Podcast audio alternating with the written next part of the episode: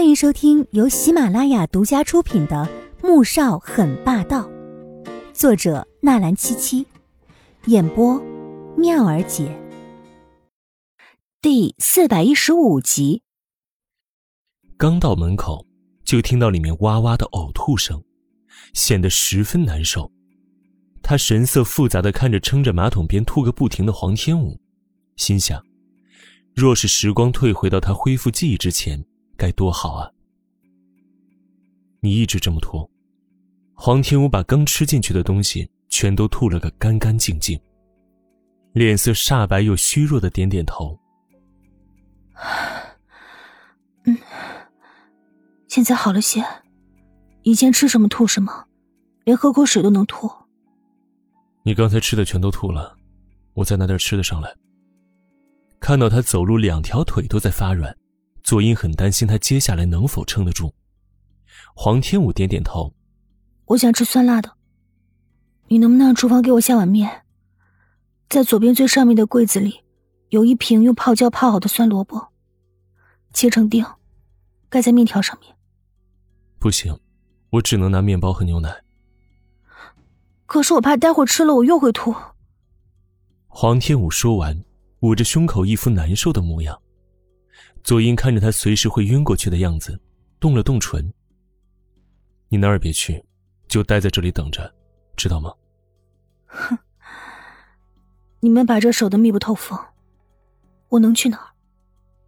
左英看了他一眼，最终什么也没说，转身走了出去。待他离开，黄天武立即换上了平时散步穿的布鞋，悄悄的拉开房门，看向走廊两边。发现并没有人把守，他立即跑了出去。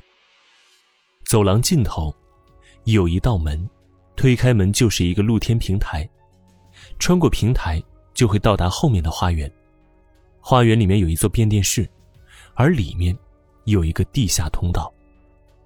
如果可以进入地下通道里面，就可以到达后门守卫处，到时再想办法从那边跑出去。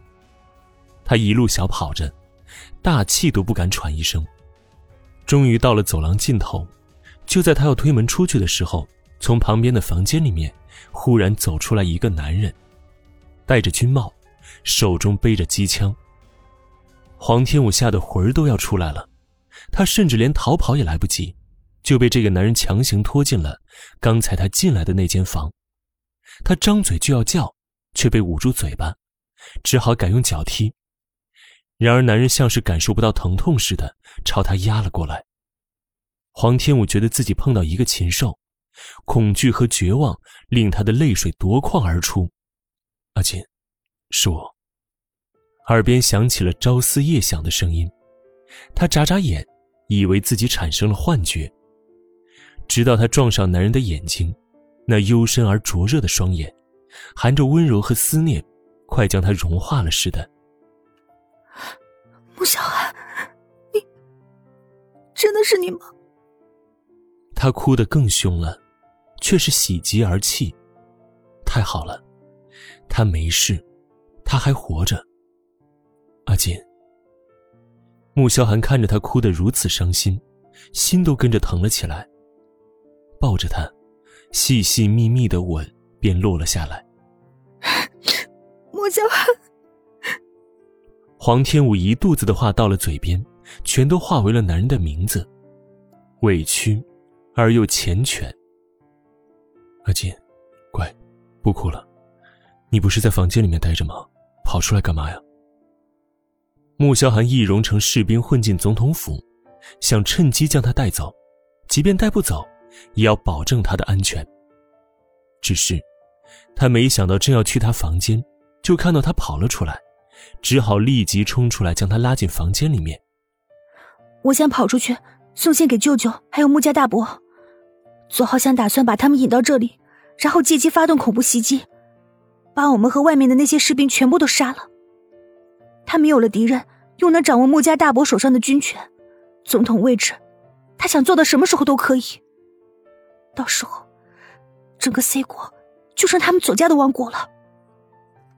黄天武压低声音，在男人耳边说道：“穆萧寒认真的听着，目光不离他的脸庞，看着他认真而又着急的模样，眼睛里全是对左家的愤怒，和对整个局势的担忧。他心里就一阵一阵的难受。原本，他想将他养在温室里面，不让他受到任何的惊扰，可终究是没做到。如果早知道左浩翔会发动政变，当初他怎么也不会让他离开龙井台。而现在，要让他面对这些残忍不堪的事情，他内心是很自责的。阿锦，你现在乖乖回自己房间里面待着，其他的事情由我来处理。无论待会儿听到什么声音，你都不要出来，明白吗？穆萧寒在他脸上亲了亲，最后落在他的唇上。黄天武舍不得离开他，紧紧的抱着他的脖子，主动回吻过去，像只小狗似的哼唧着，撒娇着。男人被他搅得心猿意马，只想在这里将他办了，可正事要紧，只好忍着窜起的火，将他勾进怀中，狠狠的吻了几下，这才气息不稳的将他放开。黄天武却不干了，又缠了上去。阿景乖，现在不闹，等回去以后再满足你，男人在她耳边低语着，热气灼人，令她微微颤抖。听着男人这样的话，她蓦地涌上了一股冲动，眉眼中含着春波潋滟，水漾漾的看着男人，声音里面尽是委屈和娇嗔。本集播讲完毕，感谢您的收听，记得点赞订阅哦。